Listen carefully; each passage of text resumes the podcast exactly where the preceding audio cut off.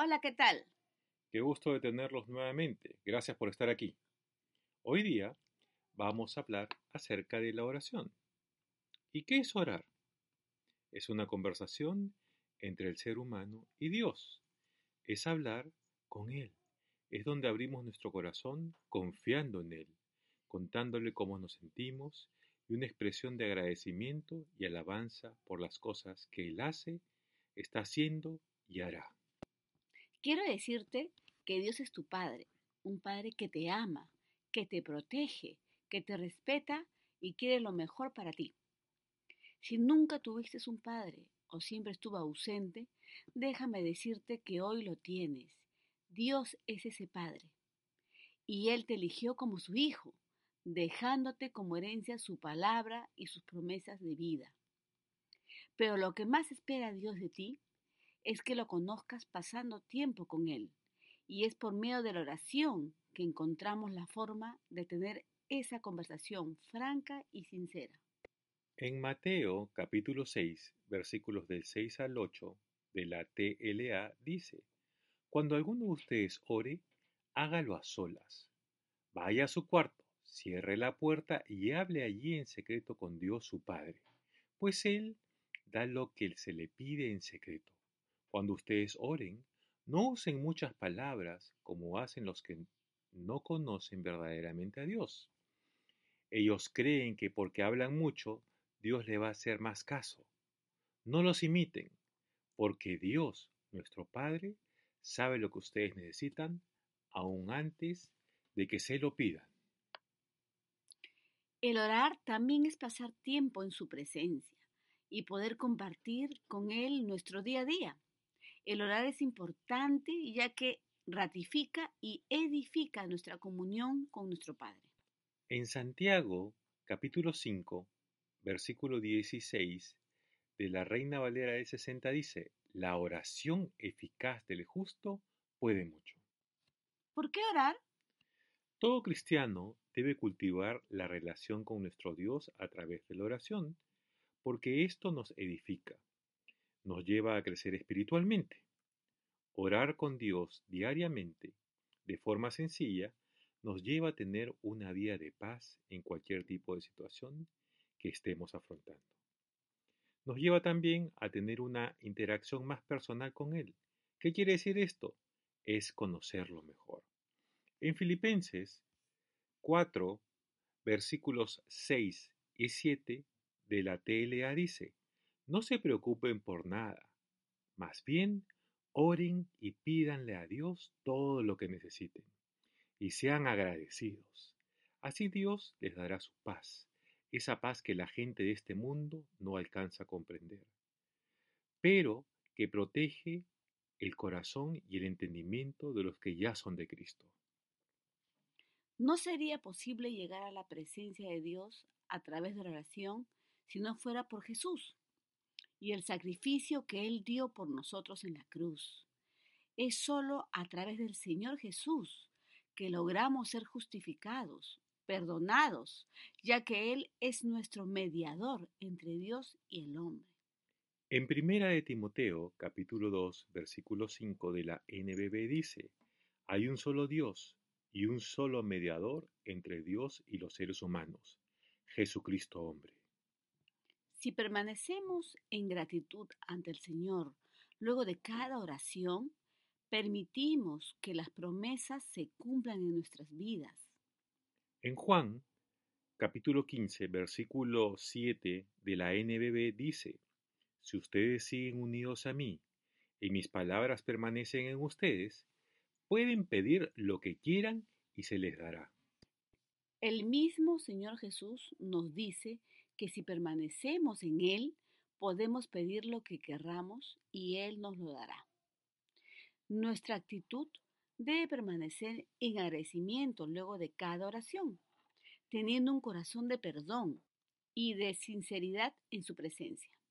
Debemos apoderarnos de sus promesas. Debemos de creer en fe, sin dudar que Él nos lo dará. Debemos estar agradecidos que Él cumplirá. Debemos estar de acuerdo con Él al decir amén. En Hebreos capítulo 11, versículo 6 de la NBI dice, en realidad, sin fe es imposible agradar a Dios, ya que cualquiera que se acerca a Dios tiene que creer que Él existe y que recompensa a quienes lo buscan. En 2 de Corintios, capítulo 1, versículo 20 de la NBI dice, Todas las promesas que ha hecho Dios son sí en Cristo. Así que por medio de Cristo respondemos amén, para la gloria de Dios. Ahora vamos a hablar sobre la oración de sanidad. Es cuando oramos por alguna dolencia o enfermedad en nuestra salud y la de los demás. La palabra dice eh, acerca de este tema lo siguiente. Voy a mencionar los versículos para que ustedes los puedan apuntar y leerlo más adelante. Marcos capítulo 16, versículo 19 de la versión NBI, el Salmo 147, versículo 3 de la Reina Valera del 60, Isaías 53, versículo 5 de la NBI, Primera de Pedro, capítulo 2, versículo 24 de la NBI, Marcos 3, versículos 14 y 15 de la Reina Valera de 60, Santiago 5, 15 de la Reina Valera del 60, Salmo 103, versículo 3 de la Reina Valera del 60 y Éxodo 23, versículo 25, Reina Valera del 60, la cual dice, Mas a Jehová vuestro Dios serviréis, y él bendecirá tu pan y tus aguas, y yo quitaré toda enfermedad de en medio de ti. Nosotros los cristianos estamos llamados a enseñar de Jesús para salvación y también el orar por los enfermos para sanidad, ya que el mismo Señor Jesús nos ha delegado esa autoridad. En su palabra nos enseña que podemos orar imponiendo manos, presencialmente por sanidad, intercediendo o como petición de oración. Podemos mencionar algunos tipos de oración. Por ejemplo, tenemos la oración de común acuerdo. Es cuando tú oras por otra persona. En Mateo, capítulo 18, versículo 19 de la traducción TLA dice, les aseguro que si dos de ustedes se ponen de acuerdo aquí en la tierra para pedirle algo a Dios que está en el cielo, él se los dará. Tenemos la oración de compromiso, que consiste en echar tus ansiedades sobre el Señor, dejando nuestras preocupaciones y confiar plenamente en Él. En 1 de Pedro 5.7 de la NBB dice, dejen en las manos de Dios todas sus preocupaciones porque Él cuida de ustedes. También tenemos la oración de fe. Es cuando oramos por sanidad física, en Santiago, capítulo 5, versículos del 14 y 15 de la NBB dice, Si alguno está enfermo, que llame los ancianos de la iglesia para que oren por él y lo unjan con aceite en el nombre del Señor. La oración que hagan con fe sanará al enfermo y el Señor lo levantará. Y si ha pecado, Él lo perdonará. Debemos recordar y tomar en cuenta que la fe en la oración es el ingrediente principal en nuestra petición en la cual estamos creyendo y entregándole al Señor en oración. También tenemos la oración de acción de gracias. Se centra en lo que Dios ha hecho. Es la acción de gracias o gratitud a Dios.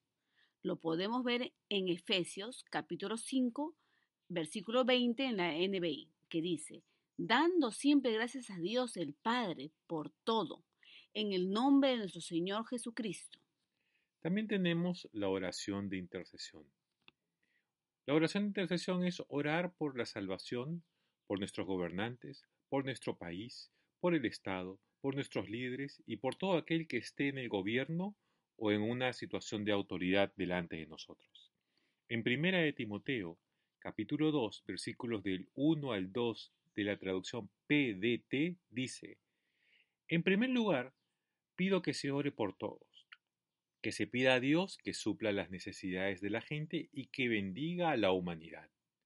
Oren también agradeciendo a Dios la respuesta a esas oraciones, que se ore por los reyes y por todas las autoridades para que tengamos un ambiente de paz y tranquilidad, donde sea posible orar y respetar a Dios. También tenemos la oración de adoración. Aquí nos centramos en quién es Dios. Acá tenemos algunos versículos para que ustedes los apunten.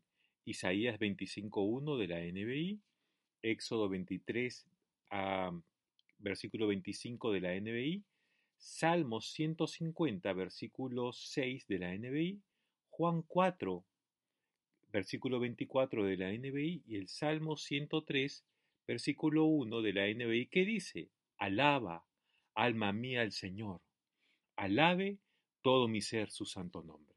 Luego tenemos la oración en el Espíritu. Cuando oramos en lenguas, nos edificamos en forma individual nos estamos dirigiendo directamente a nuestro Padre, a Dios. También podemos interceder por otros, orando en lenguas. Es como si fuera una oración encriptada que no puede ser decodificada por el diablo. En Romanos 8, versículos 26 y 27 del NBI dice, Asimismo, en nuestra debilidad, el Espíritu acude a ayudarnos. No sabemos qué pedir, pero el Espíritu mismo intercede por nosotros con gemidos que no pueden expresarse con palabras. Y Dios, que examina los corazones, sabe cuál es la intención del Espíritu, porque el Espíritu intercede por los creyentes conforme a la voluntad de Dios. Así que recuerda algunas cosas importantes que debemos de tener en cuenta acerca de la oración. La palabra de Dios nos dice que si crees sin dudar, recibirás. No dice si esperas recibir una respuesta. Debemos creer que Él nos escucha y debemos saber que Él nos responderá. Orar al Padre en el nombre de Jesús. Creer que recibes. En Marcos capítulo 11 versículo 24 de la NBI dice, Por eso les digo, crean que ya han recibido todo lo que estén pidiendo en oración y lo obtendrán. La fe a la que se refiere en su palabra en 2 de Corintios, capítulo 5, versículo 7 de la NBI, vivimos por fe y no por vista, habla de una fe del corazón, una fe espiritual, no mental. Esto quiere decir que aunque no veamos una respuesta con nuestros propios ojos, Sabemos que recibimos la respuesta desde el momento que le hicimos y creímos. Al orar, perdona.